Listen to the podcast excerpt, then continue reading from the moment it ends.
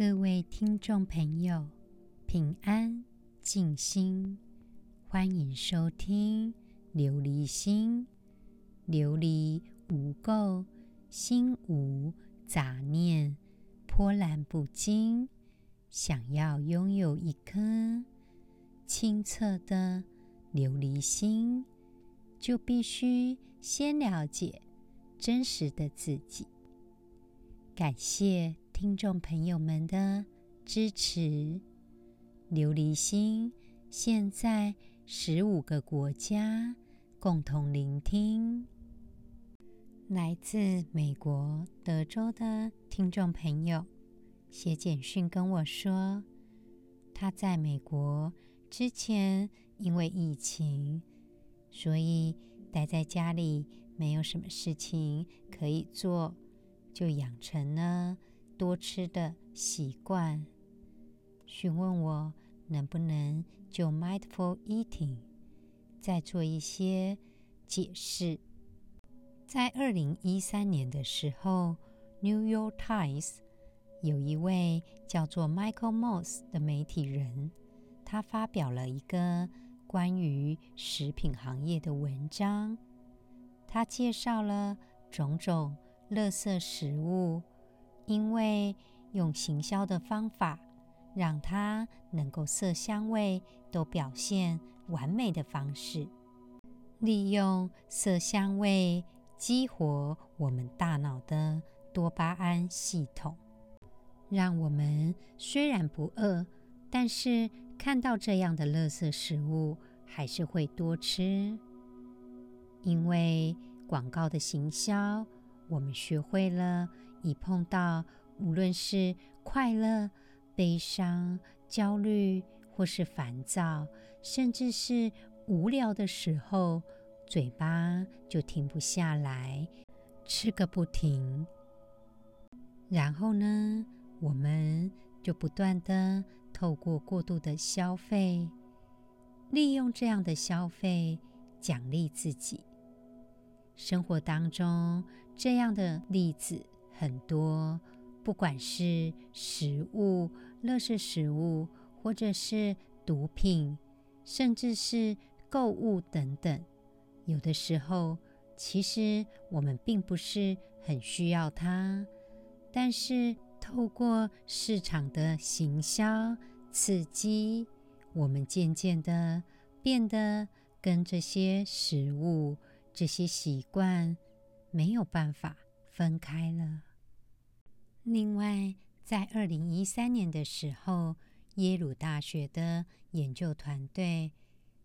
有一位科学家叫做 Casey Carroll，他发现到利用心理学认知行为疗法并入我们科学的计算模式，也就是把我们的治疗做一个数字化的方式去做讨论，发现到人们的习惯是在特定的环境养成的，好比说，假如我们学会在厕所里面抽烟，或者是我们对手机上瘾，因为手机就在我们的身边。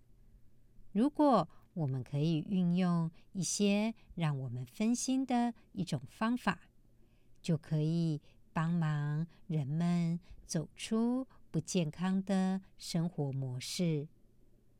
就像抽烟、压力的时候，大量的饮食、暴食，或者是一些上瘾的行为，其实都可以用一些认知行为治疗来去做治疗的动作。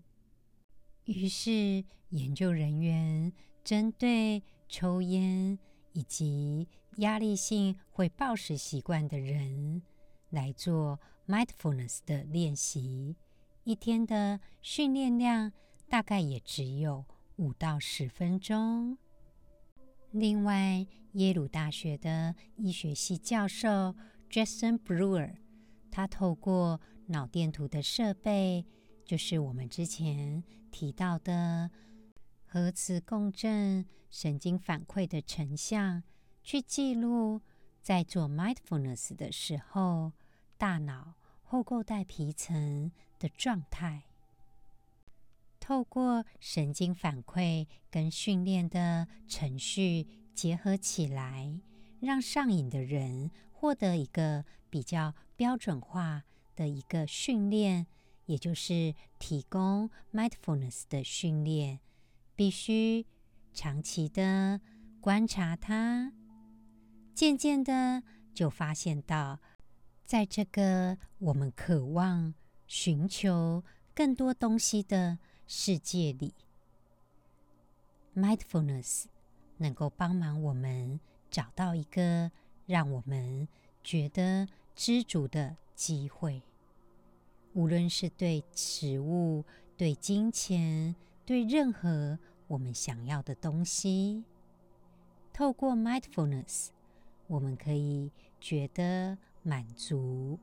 人们呢，就可以学到。在生活的过程中，更强的觉知以及对自我的认同，渐渐的，对于多巴胺的奖励系统，也就是大脑不自觉用直觉的成瘾的系统，我们竟然有办法可以控制它，能够找到一个。更幸福、更健康的生活，而不是只是用食物，或者是利用毒品或酒来让我们自己觉得快乐、轻松。所以说，目前许多研究都证明，mindfulness 可以克服压力跟情绪，还有饮食习惯。以及戒烟、戒毒、戒酒等等。我们继续今天《楞严经》的内容。大佛顶首楞严经，佛告阿难：汝今现作如来讲堂，观其陀林，今何所在？世尊。此大重阁清净讲堂，在己孤园。今其陀林实在堂外。阿难，汝今堂中先何所见？世尊，我在堂中先见如来，次观大众，如是外望，方主林园。阿难。汝主林园，因何有见？世尊，此大讲堂户由开阔，故我在堂得远瞻见。在这一段经文当中，释迦牟尼佛利用问话，在提醒阿难：我们看到的，真的就是我们看到的吗？大家。可以思想看看，释迦牟尼佛对阿难说：“你现在坐在讲堂上，你看到的奇陀树林现在在哪里呢？”阿难回答：“老师，在这个讲堂，在这个奇陀林园，这个奇陀树林就在讲堂的外边呢。”释迦牟尼佛说：“阿难，你在这个讲堂中先看到什么呢？”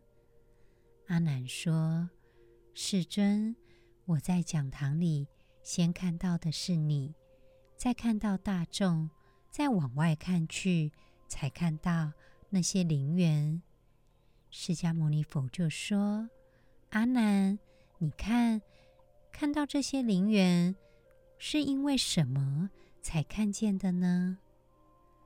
阿难回答：“这大讲堂门窗开阔，所以在讲堂内就可以看见那些树林啊。”在这段经文当中，释迦牟尼佛的问话主要是问阿难说：“现在坐在如来的讲堂，看到只陀林在什么地方？阿难的回答就说，在只孤独园内，只陀林当然就在这座讲堂的外边。释迦牟尼佛又问呢，在堂中先看到什么呢？阿难就说，当然先看到释迦牟尼佛喽。然后才看见大众，再望出去，才看到外面的陵园。所以释迦牟尼佛又再问了：“你看到外面的陵园是什么缘故看见的呢？”阿难就回答：“因为大讲堂的门户跟窗子都是开着的，在讲堂中当然就可以。”远远的看见堂外的林园，在这边的户有开阔，这边的户有的有，就是窗户的意思。所以佛告阿难：如汝所言，身在讲堂，户有开阔，园主陵园，亦有众生在此堂中，不见如来，见堂外者。释迦牟尼佛问阿难说：“如果你这样说，身在讲堂之中，因为门窗敞开，能够看到远处的树林跟园中的景色，那么有没有这样的众生，身在讲堂中看不见如来，只看到讲堂外的景色呢？”在这边呢，释迦牟尼佛的问话非常有智慧哦。我们看到的，真的是我们看到的吗？这部分呢，其实要讨论的可以很深层哦。以一些成瘾的患者来举例，他们对物质，好比说酒精或者是毒品。甚至是对食物的依赖，就像暴食，常常会导致他们会不择手段的去寻求他们所成瘾的物质。但是呢，他们还是会认为自己的处境还是很光彩，拥有很好的前途，在迈向越来越堕落的过程当中。会表现得不大有现实感，但是呢，他们会进行对于现实极端的否认，也就是会采取一些更麻痹自己的行为。另外呢，有一些自视甚高的人，他看自己也是用错误的方式去看自己。通常他会认为自己很好，或者是过度的称赞自己周遭的一切，给予过高的评价。很多时候，人们都相信自己看到的一切。这个呢，在心理学有一个名称，叫做禀赋效应，也就是人们。对于自己拥有的东西强化了，也就看不到现实的一面。在这样的情况呢，许多事情其实就看得不是那么的清楚了。过于评价自己，或者是自己的财产，或者是自己拥有的一切，也就变得。不是那么的客观，这样的人在遇到不好的事情，常常会觉得是别人的问题；遇到好的事情，就会认为说都是自己的功劳。当然，人生当中有一些自我肯定也是正确的，这个呢，比一些虚伪的。谦虚好很多，因为假若我们完成了一个任务，或者是对于自己美好的人生感到骄傲。这个呢，对我们来讲是一个生存的自信的力量。只是呢，比较要担心的是，当我们用这样的眼光看着自己的时候，有的时候会影响我们对于别人的信任感。一个人对于外在的信任感，会影响到他的人生的状态。通常，一个人只要让其他人觉得值得信赖，哪怕他的道路多么的崎岖不平，他也生活的很自在。有些人，他看事情，假设他被剥夺了他本来拥有的东西，他会产生一个非常觉得很难过的状态，甚至呢，会有一些不理性的激烈反应，因为他看到的是他损失了他已有的好处。或者是他损失了即将拥有的好处，面对自己看到被剥夺的感受，就会觉得非常的排斥。所以呢，往往因为这样的状况，就会变得反应的很激烈。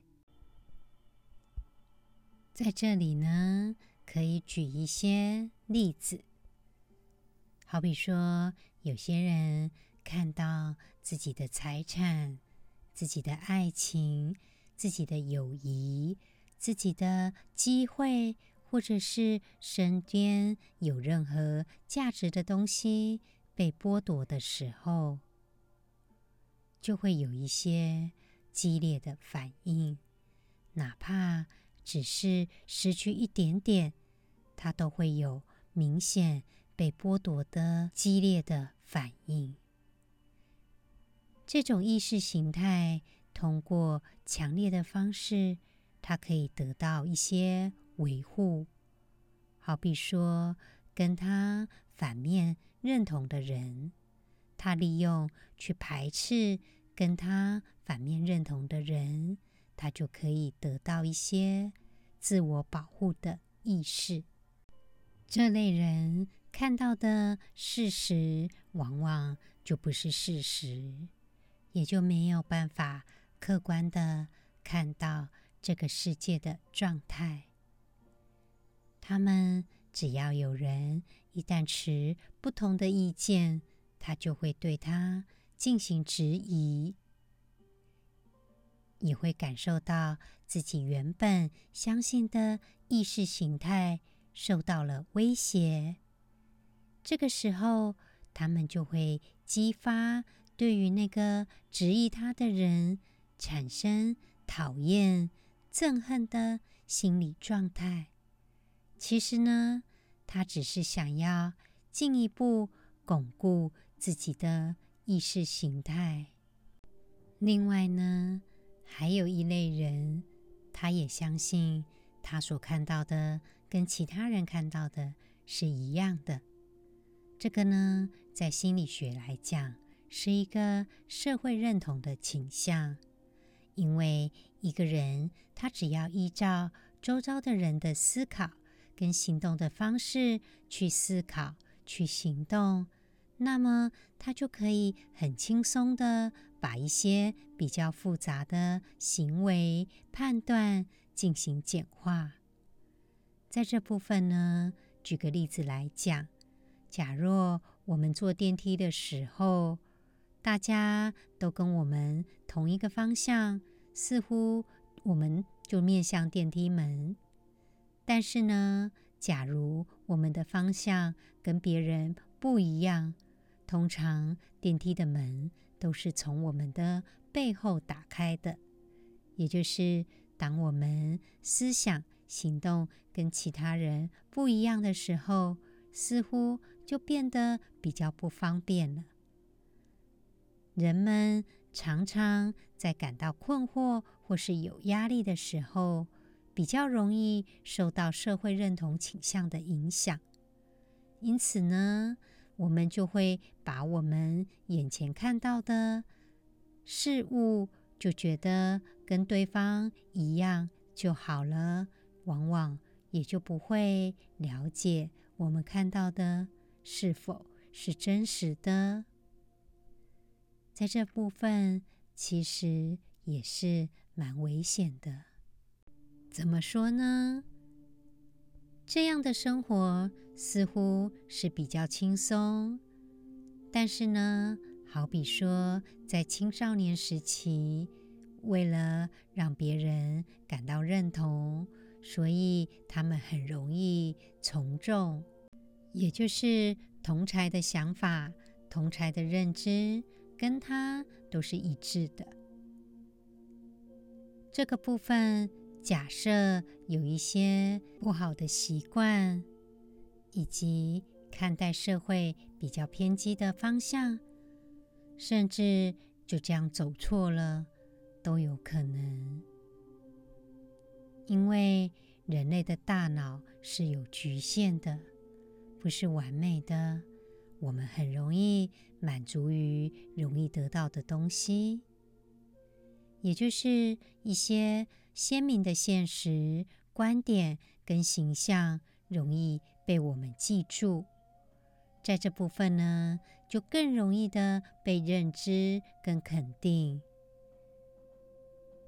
当然，我们看到的难道就是现实，就是事实吗？很多正确的理念常常是反知识、反常识的。打个比方，手握锤子的人，眼睛看到的都是钉子。一个人他掌握的技能跟观念越少的时候，对世界的理解就是狭隘的。所以，我们的眼睛。看到的都是真的吗？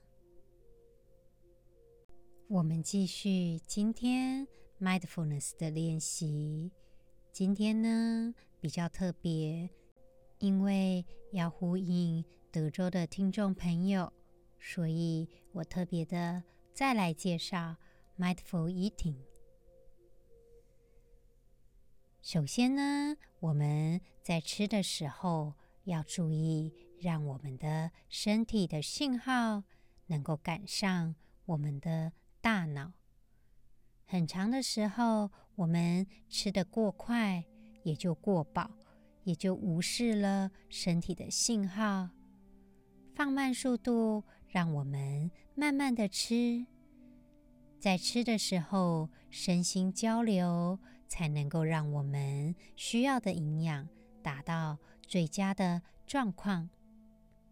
我们的身体实际上在大脑发出讯号，大概要二十分钟。所以说，假如你的进食没有超过二十分钟的话，往往会不自觉地吃得过多。记得在吃饭的时候放慢自己的速度，你就会。可以让身体跟得上我们的大脑。然后呢，坐下来吃饭非常的重要。每咬一次，咀嚼大概二十五次，并且在吃东西的时候，记得放下叉子或是汤匙，我们好好的品尝。放慢速度进食，可以倾听我们身体的感觉，也就活在此时此刻。要能够了解自己身体的状态，也是在 mindful eating 当中很重要的一环。再来，你能够了解。自己身体饥饿的信号吗？有的时候，我们吃东西只是因为我们的情绪，好比说压力、悲伤、沮丧、孤独，甚至是无聊的时候，我们利用吃东西来让自己不无聊。其实，我们可以试着倾听我们身体的感受。我们是不是因为饥饿觉得头昏、精神不足？真正的 mindful eating，实际上是要能够倾听我们身体当中是不是发出了饥饿的信息。所以，我们试着问问自己，在吃东西之前，我们是不是这么的需要这样的食物？还是我们是情绪上需要这样的食物？再来呢，我们在吃东西的时候，大部分是固定时间、地点，跟其他人一起进食吗？假若是单独随机的进食，有可能不是我们真的需要它。如果有人可以陪伴我们进食，也就会减慢我们的速度。当然，有些人认为，有的时候吃一点零食可以帮忙身心健康，心情会变好。假若我们决定要吃零食的话，尽量的把食物放在盘子或者是碗上，而不是直接的就在包装上吃它，并且呢，我们使用餐具跟其他人一起分享也是有帮助的。跟其他人一起吃饭，我们会有一些互动。这些呢，可以让我们的大脑有一些健康的连结。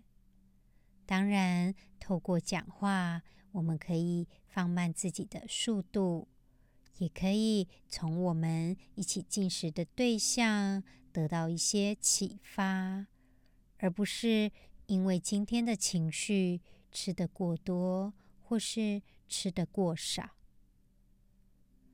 另外呢，提醒听众朋友，有一个厨房其实蛮重要的，因为有厨房，我们才会尽量的健康饮食。你可以思考看看，什么样的健康饮食在你的厨房里面好准备吗？另外呢，提醒大家，在采买食物的时候，尽量呢不要在饥饿的时候购物，因为呢，你有可能会买一些你不需要的食物。在 Mindful Eating 当中，有一件事情非常的重要，我们需要跟我们吃的食物进行更深入的连接，也就是当我们在进食之前，我们要去想想看，今天我们是在什么样的状态下拥有这样的食物。我们对于食物充满感恩的心，也可以让我们跟自然的世界、跟元素融合、连接在一起，因为我们开始对食物的状态以及食物是不是会给我们带来健康，我们就会做出更明确的选择。所以，无论我们吃的是什么，也就试着思考现在这个食物它给我们的一切的讯息。好比说，像西方文化当中的饭前祷告，在这部分呢，Mindful Eating 也非常的受用。因为我们能够更加的感恩眼前的食物。接下来，我们就会思考，下一次我们要吃的东西是什么，也就会有一些时间跟着我们一起用餐的人一同分享，并且拥有一颗感恩。慈悲的心，在忙碌的生活当中，我们其实很少能够放慢脚步去倾听我们的身体。所以，试着在用餐的时候，利用 mindful eating，好好的去感受我们吃东西的感觉。所以说，用餐的时候，记得不要做其他的事情，好比像是看电视，因为我们很容易会不知不觉的就吃过我们需要的量。请听我们身体的感受，在用餐的时候，感受我们生活在此时此刻。谢谢我们的食物为我们带来健康，也感谢周遭陪伴我们用餐的人。好好的享受用餐的时光吧。今天的节目就到这里喽。祈愿众生都能够关照。自己的身心健康，我们下次再见喽，感恩。